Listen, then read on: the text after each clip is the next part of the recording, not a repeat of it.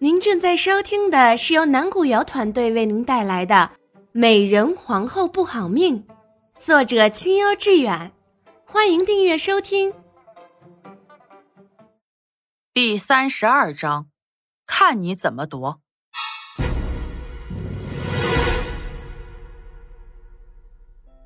夏妙玲明白东方玉话中的意思，忍不住又是一阵脸红。好啦，不逗你了。快过来用早膳吧，朕怕一会儿你肚子又笑起来了。东方玉笑着起身，上前拉着他的手，把他带到了桌前。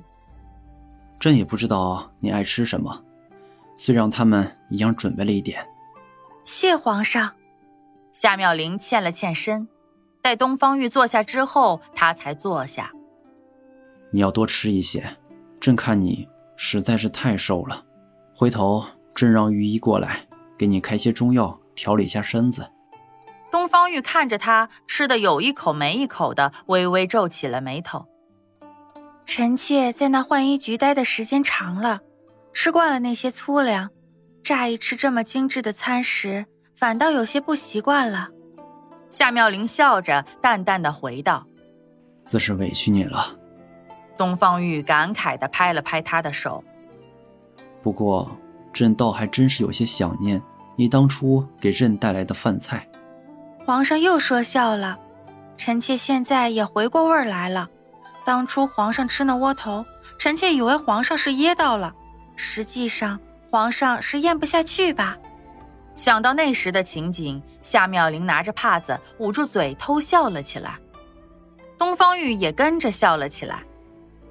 呵，朕看你用不了多久就能恢复元气了，现下。竟然也取笑起朕来了。一顿早膳就在二人的说笑中过去了。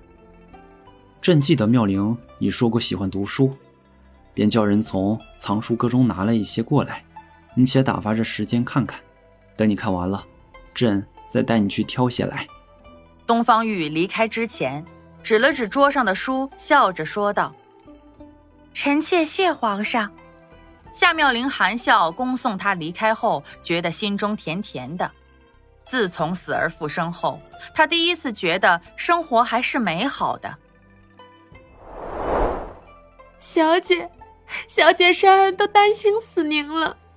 正当夏妙玲沉浸在书中之时，山儿从门外进来了，跪在她面前，声音都哽咽了：“您昨夜一夜未归，珊儿以为您遭了什么不幸。”若不是王公公告诉奴婢您没事儿，奴婢都准备要跟着您去了。夏妙玲连忙把他扶了起来，连声说道：“都是我不好，竟忘了遣人去告诉你一声。”山儿擦了擦眼角的泪，连连摇头：“小姐说的什么话？奴婢替小姐开心还来不及呢。”说着，她轻轻地拍了拍自己的嘴。您看奴婢嘴笨的，现在该称呼您娘娘才是。无妨，你喜欢称呼什么便称呼什么。在浣衣局的日子，夏妙玲早与山儿建立了超出主仆之上的感情。不行，宫中有规矩的。说到这里，山儿连忙又跪了下去，恭恭敬敬地行着跪拜大礼。奴婢给娘娘请安，娘娘万福金安。呀，妹妹这妃子的名分还不足一日，排场竟也这么大了。珊儿的话音刚落，夏清河的声音就从外面传了进来。夏妙玲连忙把珊儿扶了起来，轻轻地拍了拍她的手背，让她站到了一旁。本宫的排场再大，也不若清妃的排场大。待到夏清河进来之后，夏妙玲保持着坐在榻上的动作，一动不动。妹妹莫要骄傲了，见到本宫，即使不行参拜之礼，也该换上一声姐姐吧。夏清河自顾自地坐在榻前的靠背椅上，皮笑肉不笑地说道：“愚公，你我同为皇上的妃子，于私，你对我做的那些事情，早就坏了我们的姐妹情分。这姐姐二字，本宫实在叫不出口。”夏妙玲抬眼看了夏清河一眼，又把视线投入到了手中的书中。你，夏清河伸手指了指他，看到屋中杂人太多，厉声吩咐道：“你们全部都退下吧，本宫与灵妃要说些提己的话。”说到“灵妃”二字，他自是咬牙切齿。先下去吧，不碍事的。看到山儿投来的紧张目光时，夏妙玲冲着屋内工人笑着点了点头。听了他这话，山儿才带着一众工人走了出去。你这个贱人，昨天还一口一个奴婢，今日便敢自称本宫了。屋里只剩下了他们。夏清河上前抽掉夏妙玲手中的书，愤愤然的说道。我真后悔没有早点把你除了，才让你成了今日之患。夏清河，我这妃子是皇上正经封的，怎的不敢称本宫？你若要撒气，大可去找皇上，还把我贬了去，莫要在我这里胡闹。